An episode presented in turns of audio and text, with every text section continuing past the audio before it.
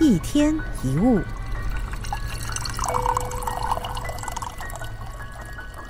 年龄的大小其实是一个相对的概念，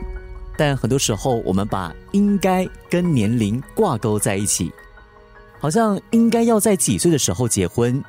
应该在几岁前有小孩，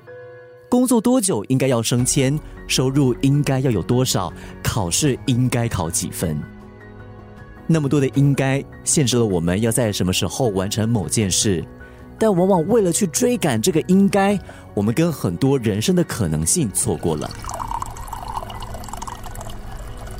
其实，在这些应该的背后，是我们对于未来感到的不安。当我们感到不安的时候，多数人做出的选择，看起来好像是比较安心的选项。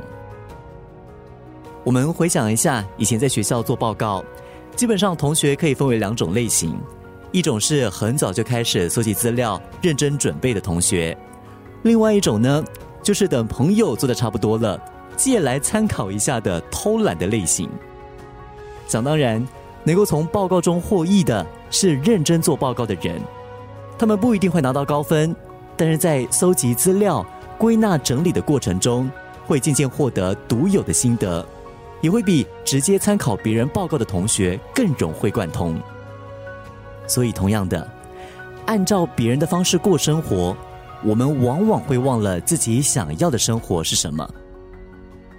要知道，二手的人生很难是自己喜欢的人生。一天一物。